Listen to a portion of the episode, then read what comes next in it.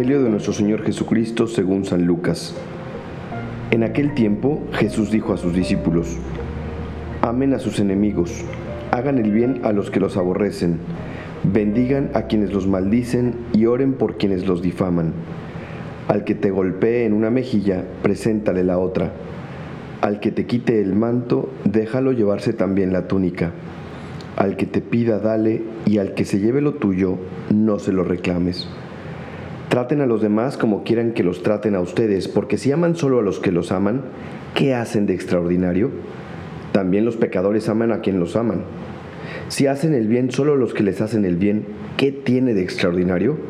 Lo mismo hacen los pecadores. Si prestan solamente cuando esperan cobrar, ¿qué hacen de extraordinario? También los pecadores prestan a otros pecadores, con la intención de cobrárselo después. Ustedes en cambio amen a sus enemigos, hagan el bien y presten sin esperar recompensa. Así tendrán un gran premio y serán hijos del Altísimo, porque Él es bueno hasta con los malos y los ingratos. Sean misericordiosos como su Padre es misericordioso. No juzguen y no serán juzgados. No condenen y no serán condenados. Perdonen y serán perdonados. Den y se les dará recibirán una medida buena, bien sacudida, apretada y rebosante en los pliegues de su túnica, porque con la misma medida con que midan, serán medidos.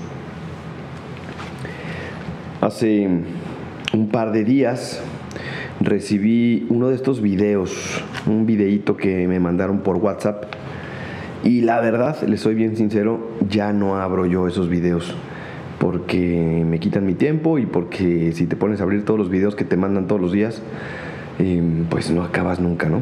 La verdad es que los abro siempre que venga de una persona especial que me dice, padre, mira este material o este contenido te va a servir. Entonces si los abro, si me, lo mandan mis hermanos, obviamente, ¿no? O gente muy cercana, pero todas estas cadenas y videos que me mandan a veces, pues la verdad es que no los abro. Total que aquí eh, un padre de mi comunidad mandó un video al chat donde estamos los padres y no lo abrí. Y más al rato, un padre que pues, tengo una buena relación con él, de Ciudad de México, me mandó el video y, era el mismo. Y dije, ah, qué chistoso se ve que se lo están rolando entre los curas. Y más al rato, un otro padre, amigo, me mandó el video. Entonces ya me dio mucha curiosidad.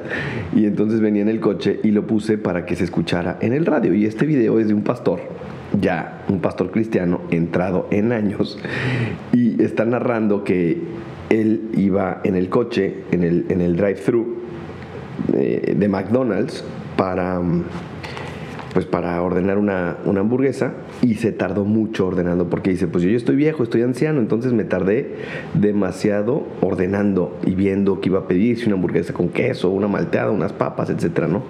Y entonces la persona que venía atrás de él en, en la fila para, para ordenar por los coches, pues le empezó a tocar el claxon durísimo, así de que, pues apúrate, anciano, ¿no? No, no, a lo mejor no se dio cuenta que era un anciano, pero pues la persona atrás se desesperó mucho. Total que él avanzó a la siguiente ventanilla, este, este pastor, y, y pagó la cuenta de él y pagó la cuenta de la persona de atrás que le estaba tocando el claxon para que se apurara. Y termina la anécdota, este pastor cristiano diciendo que, eh, pues que la otra persona, cuando avanza a la siguiente ventanilla y la persona que le estaba tocando el claxon avanzó la ventanilla para pagar y se dio cuenta que ya lo había pagado el, señor de adelante, que se había tardado mucho, pues entonces le empezó a, hacer con la mano de que gracias y, pues salió por la ventana y le dijo muchísimas gracias, no era necesario, etcétera, ¿no? Y entonces dice este, este señor que bueno, cuando llegó a recibir la comida, pues dio los dos tickets y recibió los dos paquetes de comida, o sea, el suyo y el de la persona de atrás, haciendo que la persona de atrás tuviera que ir una vez más a pedir su comida. Y me dio muchísima risa, porque pues parece al inicio de la historia que va a ser una pues una historia de, perdón, de, conmiseración por, pues por aquel desesperado impaciente que viene atrás y resulta siendo todo lo contrario. El viejito este dice, ah, sí, me estás molestando, pues ahora me llevo también tu comida. Y se me hizo chistosísimo cómo lo contó, la verdad es que me venía muriendo de risa en el coche cuando lo venía escuchando. Y, y es que a veces así nos pasa, ¿no? Como que pues cuando alguien comete con nosotros una injusticia o se impacienta o, nos llama la atención o simplemente pues enemista a alguien con nosotros, pues nosotros a veces como que, ¿sabes? Vemos la manera también en responder, en, bueno, me la, me la hiciste, bueno, pues ahora me la vas a pagar. Y a lo mejor muchas veces eh, no nos vengamos de la persona, o no hay una revancha directa, pero sí muchas veces, ¿no? El, eh, un, gesto o un silencio eh, o la indiferencia, ¿no?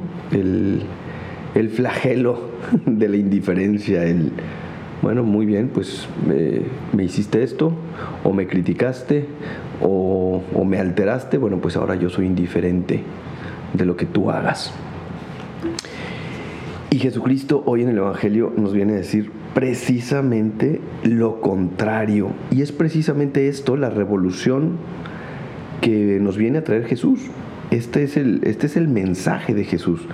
Porque antes de Cristo, pues el ser humano actuaba pues con esa mm, naturaleza caída revanchista que tenemos y que a veces también nos da ganas de hacerlo, ¿no? Pues me la haces, me la pagas.